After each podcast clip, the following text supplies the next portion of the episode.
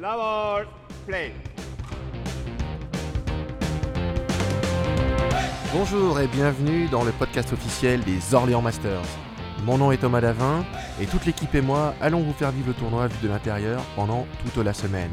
Les bénévoles, l'organisation, les témoignages de joueuses et joueurs et plein d'autres choses. Au sommaire d'aujourd'hui, résultat sur le premier tour du tableau principal et rencontre avec Laure, responsable des bénévoles ici au Orléans Masters. Ready to play, l'Orléans Masters Podcast, c'est maintenant. Début des hostilités dans le tableau principal pour les catégories simple dame, double homme, double dame et double mixte. Le tableau principal simple homme avait commencé hier. Au niveau des bleus, en simple dame, Sishu Fei s'impose en 2-7 face à la canadienne Daniela Macias 21-6, 21-10. Yailoyo, qui débute également le tournoi dans le tableau principal, se défait facilement de la dominicaine Nairobi Abigail Gymnase 21-6, 21-8. Marie Batomen passe également le premier tour en battant Xeria Polikarpova 23-21, 21-4. Par contre, Léonie Sué ne parvient pas à prendre le dessus sur l'indienne Ira Sharma. Elle remporte pourtant le premier set, mais après 52 minutes de jeu, elle concède le match. 21-12, 14-21, 17-21. Ophélia Casier, qui est sortie de phase de qualification, continue sur sa lancée. Elle trouve le chemin d'une nouvelle victoire en 3-7 face à l'anglaise Freya Redfern. Elle gagne le match 7-21, 22-20, 21-17. Elle nous explique comment elle a abordé son match et comment elle a réussi à reprendre le contrôle et remporter la victoire. Bah, moi, je pense que je suis un peu comme ça. Je laisse toujours le premier euh, passer, pas, pour ma volonté, mais c'est comme ça. Et puis après, j'ai pu prendre des repères quand même sur le premier set. Et après, j'ai vu avec Thomas, mon coach, et on s'est dit, bah, j'ai plus rien à perdre, euh, donne tout. Et c'est ce que j'ai fait. Résultat, je suis très fatiguée, mais ça s'est joué au mental à la fin, je pense, parce que physiquement, c'était vraiment dur. Et bon, ça a payé, donc euh, tant mieux. Elle se projette dans son match contre la talentueuse thaïlandaise Pornpawi Chochuong, récente finaliste du Yonex All England. J'ai jamais joué une joueuse euh, aussi forte. Donc bon, c'est toujours bon à prendre, mais je vais essayer de donner le maximum, d'essayer de récupérer physiquement surtout, pour euh, essayer de faire un bon match quand même. Et puis bon, on verra demain, je vais essayer de prendre du plaisir et on verra ce que ça donne. Saina, tête de série numéro 4, qui avait dû abandonner lors de son premier match au All England la semaine dernière, reprend le chemin de la confiance en gagnant son premier match contre l'Irlandaise Rachel Dara 21-9, 21-5. Je pense que je vais mieux parce que j'avais une blessure au tendon, plus exactement en haut du tendon. C'était... Je ne sais pas comment c'est arrivé. C'était comme une douleur soudaine que j'ai eue pendant le match. Ça a continué à être de plus en plus douloureux. À un certain moment, j'ai été contrainte d'arrêter parce que je n'étais plus capable d'aller au filet rapidement. Mais je pense que j'ai récupéré depuis les cinq ou six derniers jours. C'est le premier match que je joue après ça. Je sais juste comment ça va être au niveau du prochain tour pour les quarts de finale. Je n'ai jamais eu de blessure au tendon avant. C'était la première fois que je rencontre ça. Je verrai comment ça progresse match après match. Je pense que c'est une année importante pour tout le monde. Les Jeux olympiques sont devant nous et tous les tournois comptent pour le classement. Et comme je pense que la plupart d'entre nous savent que mon classement est un petit peu descendu en ce moment, je fais de mon mieux pour le retrouver et aussi pour retrouver de la confiance. Parfois, quand vous ne jouez pas à votre meilleur niveau, vous avez besoin de jouer d'autres tournois pour retrouver de la confiance et gagner les tournois. Donc, comme j'ai dit, Orléans est un tournoi où je dois aller et jouer pour retrouver la confiance, retrouver le sentiment de victoire. Thomas Roxel se rassure après sa confrontation avec le jeune anglais Harry Wang de 19 ans. Il sort victorieux en 3-7, 25-23, 5-21, 21-18. Début assez difficile, mais, euh, mais bon, hyper content quand même de, de pouvoir jouer à Orléans cette année. Même s'il n'y a pas de public, c'est moins, moins fun, on va dire. Mais, euh, mais ouais, début assez difficile, mais après j'ai bien, j'ai bien déroulé au deuxième. Enfin, donc euh, non, plutôt content, plutôt rassuré aussi de mon. Là, je me sens bien, donc donc c'est de bon augure pour la suite. Bon, il y a le stress, hein, toujours le stress de la compète, du premier match. Euh, les volants, on connaît pas trop. Donc euh, ouais, faut s'adapter. Lui, je pense qu'il est, voilà, il a un peu rien à perdre parce que j'étais assez favori, je pense. Donc euh, forcément, il est, je pense qu'il était plus relâché que moi. Mais, mais bon, j'ai bien. à partir de 11, ça a été. Donc je me suis assez vite adapté, on va dire. Il affrontera le Danois Mats Christoffersen au prochain tour. Ce n'était pas un challenge facile pour Thomas Junior Popov face à la tête de série numéro 5, euh, Kashia Parupali. Cependant, il trouve les clés pour remporter le match en 2-7, 21-7, 21-17. Euh, j'étais quand même stressé parce que ça a été la série 5. Euh, c'est un joueur, euh, c'est un grand joueur qui malheureusement il y a quelques années été blessé donc il a perdu un peu de son niveau. Mais là il commence à revenir au top et je l'avais vu jouer au All England, il m'avait plutôt impressionné. Même si j'avais une victoire contre lui il y a deux ans à Sarlor Lux, je gagnais en 2-7. C'était comme s'il y avait 0-0 parce qu'il y avait c'était déjà il y a deux ans donc c'était loin donc j'étais un peu stressé. Finalement je me suis bien imposé et aussi fait des erreurs un peu facile, disons, qui m'ont permis de me mettre en confiance dès le début et ensuite j'ai pu dérouler. Il est prêt pour affronter le Danois Philippe euh, Ilum Klint, issu des qualifications. Euh, je me sens très bien, euh, mentalement, physiquement, touchant du bois. Les matchs, enfin les tournois précédents m'ont permis de monter en, régime, en, puissance. Donc ça me permet d'être en confiance et de développer mon jeu, j'espère, à mon potentiel maximal qui puisse être sur le en Masters. Jouer en double avec son frère Christo lui permet d'avoir un atout complémentaire pour être performant. Euh, déjà que j'aime bien jouer dans la vitesse, euh, puis mon jeu c'est un style d'attaque. Donc euh, le double permet d'entretenir, je veux dire, tout, ce qui est jeu à plat, interception, mi-court, filet, ça me permet de vraiment bien travailler et puis de travailler mes coudes sur un match supplémentaire. Ça veut dire que si je joue en double enfin, le matin, ben, j'aurais déjà fait un match le, matin, je m'ai déjà mis en jambes et le soir, j'étais beaucoup plus frais en fait. Début difficile pour Christophe Popov face à Magnus Johansen. Alors que le Français avait facilement battu le Danois au quart de finale des Championnats d'Europe Junior 2020 en 2-7, il aura cette fois-ci fallu 1 heure et 3-7, 9-21, 21-16, 21-17. Christo affrontera le Hollandais Joran Quickel avec un avantage de 2-0 dans le face-à-face. Brice Leverdez progresse également dans le tableau. Il remporte son match face à l'Allemand Max Weiskirchen en 2-7, 21-19, 21-15. Face à lui, au troisième tour, l'Indien Kiran George qui crée la surprise en éliminant son compatriote HS Pranoy en 3-7, 21-13, 16-21, 23-21. Et Yanis Godin termine son aventure. Quant à lui, face au Thaïlandais Kunlavut Vitirtsan, il n'arrive pas à tenir le rythme et s'incline en 2-7, 21-13, 21-12. Finaliste du Saarlorlux en novembre 2020, le Danois Ditlef Jägerholm retrouvait les chemins de la compétition avec son second tournoi Super 100 ici à Orléans.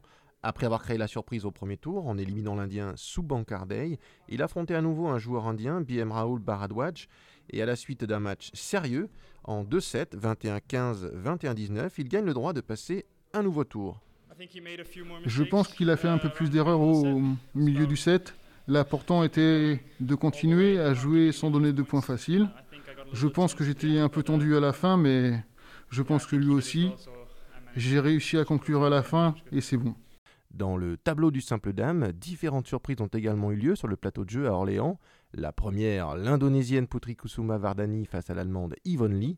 Après 60 minutes de jeu, la jeune joueuse de 19 ans issue des qualifications prend le dessus en 3-7, 21-18, 16-21, 21-15. La deuxième avec la turque Aliye Demirbar qui élimine la belge Lian Tran en 2-7, 22-20, 21-15. Dans les tableaux de double dame, les têtes de série numéro 3, Chloé Birch et Lauren Smith, ne rencontrent aucune difficulté face à la très jeune paire française Camille Poignant-Malia O'Haro en s'imposant 21-7, 21-6. Enfin, les frères Popov gagnent leur rencontre face au Djadjarien Belarbi Amek 21-13, 21-15 et ils affronteront les têtes de série numéro 8, les Danois Christiansen Nord. Au-delà du suspense des différents matchs, j'ai eu l'opportunité d'aller à la rencontre d'une nouvelle personne qui œuvre à la bonne organisation des Orléans Masters. Alors je me trouve dans la salle euh, VIP, un peu à l'écart euh, des terrains, on est plus au calme, et je suis allé à la rencontre de Laure. Bonjour Laure, comment vas-tu? Super, très bien. Alors donc tu es en charge des bénévoles, est-ce que tu peux m'en dire un peu plus sur toi déjà? Oui, oui, oui. Euh, alors habituellement je suis responsable des VIP compte tenu des mesures sanitaires en vigueur cette année, ce pôle n'existe plus ou quasiment plus. En tout cas, il est réduit euh, à la portion congrue. Et donc, euh, j'ai migré vers les responsables accueil euh, bénévoles. Et c'est un poste extrêmement intéressant où on accueille tous les bénévoles, les anciens qu'on connaît depuis très longtemps et aussi les petits nouveaux, les petits jeunes qui nous rejoignent. Alors, de quand date ta relation avec le tournoi Orléans Master? Donc, tu parles des VIP, donc ça veut dire que tu es déjà euh, aux Orléans Master depuis un petit moment? Ouais, ça fait un moment. Je crois que je suis à ma 15e édition. Ah oui Donc ça fait un moment. Ouais, j'ai vu grandir le tournoi euh, et j'ai vu devenir euh, ce que c'est. Et je l'ai vu évoluer, j'ai vu les responsables de pôle évoluer, les pôles se transformer aussi, et c'est très intéressant. Et donc cette année, il n'y a pas de public, il y a des règles sanitaires que l'on connaît. Ça veut dire qu'on a enlevé tous les bénévoles? Non, bien sûr que non. On ne pourrait pas faire un Orléans Master sans les bénévoles, c'est essentiel. Euh, on les a juste réduits un petit peu au strict nécessaire et au pôle indispensable, notamment euh, bah, l'accueil bénévole, l'accueil joueur, euh, le transport, la buvette évidemment, et puis les kinés, enfin voilà, les pôles essentiels pour notamment faire ce tournoi de badminton et accueillir les joueurs dans les meilleures conditions. On est à peu près une cinquantaine de bénévoles purs et durs je ne parle pas du corps arbitral, mais euh, des bénévoles purs et durs, une cinquantaine. Voilà. Et d'habitude, il y en a combien? Waouh, 250 Donc, une vraie réduction.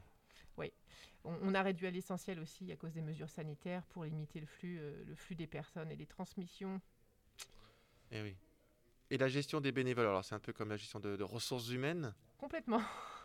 Complètement, oui. Euh, c'est intéressant parce que voilà, chacun préfère certaines affectations, euh, chacun voilà, nous fait part de ses, de, ses, de ses souhaits. On essaye de faire tourner aussi les bénévoles pour qu'ils soient polycompétents, euh, qu'ils voient un peu tout ce qui peut se passer sur le tournoi.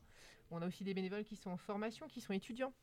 Euh, donc qui sont soit en master événementiel, en master sport par exemple, et qui viennent sur des grands événements internationaux. Donc euh, Orléans est un bon moyen de, voir et de découvrir ce que ça peut être, euh, puisque c'est un tournoi international. Donc c'est intéressant aussi. Mmh. Et j'imagine que ça commence pas le, premier jour du tournoi. Oh là, non, non, non, pas du tout. Il y, a à peu près bah, le comité d'organisation dont je fais partie se réunit environ dix mois avant chaque tournoi. Il euh, y a un comité de pilotage euh, une fois par mois. Et puis chaque pôle ensuite travaille avec sa petite équipe pour mettre au point euh, soit les nouveautés, soit recaler des choses qui auraient pu être un peu problématiques voilà, les années précédentes. Et oui, on, a, on a trois jours de montage du Palais des Sports, et puis ensuite la compétition, et puis une bonne journée de démontage. Et alors, est-ce que c'est une gestion de tous les instants? Combien de temps ça te prend chaque jour? Euh, alors c'est très variable. Euh, en fonction des pôles, il y a des choses qui se font à la dernière minute, donc qui vont, qui vont nécessiter euh, de travailler à 100% pendant les 15 derniers jours, par exemple, en préparation du tournoi. Il y a des choses qui vont être sur le plus long terme. ça dépend ce qu'on peut faire. Techniquement, c'est très variable. Peut-être entre 4, 4 et 15 heures par semaine, par exemple. C'est à peu près ça la moyenne. Oui, c'est presque un mi-temps. Presque. et alors, petite anecdote, j'ai aperçu une, euh, une, jeune fille et des personnes plus âgées parmi les bénévoles. Donc être bénévole, c'est presque de 7 à 77 ans aux Orléans Masters. Ah oui, c'est ouvert à tous, euh, même aux handicapés puisque uh-huh. tu as pu, euh, si tu as pu être attentif, Également, on a aussi des bénévoles en, fauteuil roulant. À la gestion des, des volants. c'est très inclusif le badminton. et, oui, effectivement, à tout âge, on peut accueillir des bénévoles. Il y a des tâches et de la place pour tout le monde. Donc euh, ça peut aller effectivement de 7 à 77 ans. Parce que c'est vrai qu'on sent cet esprit euh, famille des personnes donc, euh, dont toi, hein, qui sont fidèles depuis longtemps, une, une, équipe soudée. Et comment tu as réussi à, à, mettre ça en place alors? Ça, c'est une excellente question. je ne pense pas avoir la réponse à tout, mais je pense qu'il y a plusieurs facteurs. déjà, le badminton, c'est une grande famille en soi. Euh, les gens sont très proches. Euh, après, c'est aussi un tournoi familial qui a grandi avec ses bénévoles, puisqu'il y a quand même une grande majorité de bénévoles qui sont là depuis très longtemps et euh, qui, qui, bénéficient d'une expérience importante sur ce type d'événement. Euh, à titre d'exemple, par exemple, sur les 50 bénévoles que je citais tout à l'heure, euh, il n'y a que 10 petits nouveaux cette année. Voilà, les 40 routes sont des bénévoles qui sont là depuis très longtemps. Un noyau euh, Il y a un noyau dur ouais, qui, qui, adore ça et qui est passionné et qui est là à toutes les éditions, qui a pris comme un crève-cœur l'annulation de l'année dernière au dernier moment et qui aujourd'hui est très content de se retrouver. Voilà, on est tous très contents d'être là. Et donc alors, à la fin du tournoi, on est très triste. Oui, c'est vrai. Et euh, je peux te confirmer parce que très souvent, alors je dirais pas à toutes les éditions, mais très souvent on verse la petite larme à, la petite larme à la fin du tournoi. On est triste euh, de se quitter, mais on sait qu'on se revoit l'année d'après. Donc ça c'est cool, c'est intéressant. Et puis on a des contacts en dehors de tournoi quand même. Hein. On, se, on, se, voit, euh, on se voit, on se donne des nouvelles régulièrement. Et puis il y a les fameux fidèles du badminton qui se retrouvent aussi à Paris sur le deuxième tournoi international qui se passe en France, hein, puisqu'on est deux tournois internationaux, les Yonex, voilà. Et donc voilà, certains d'entre eux se retrouvent en octobre tous les ans et en mars tous les ans chez nous. Voilà. D'accord. Alors, qui est-ce que je dois découvrir comme, comme bénévole pour demain alors? Qu'est-ce que tu me conseilles? Alors, tout dépend du pôle, jeune, vieux, euh, garçon, fille. Je n'ai pas de euh. préférence. J'ai vu Bruno hier. Hmm, alors, peut-être Anouk. Anouk euh, à l'accueil joueur. D'accord. Ouais. Super. Je pense qu'elle te parlera volontiers. Eh bien, c'est noté alors. Merci beaucoup, Laure. À bientôt. Voilà, c'est tout pour aujourd'hui. Rendez-vous demain pour un nouvel épisode des Orléans Masters Podcast. Ce podcast est disponible sur les différentes plateformes. N'hésitez pas à vous abonner pour ne rater aucun épisode. Laissez-nous un commentaire, partagez ce podcast et à très bientôt.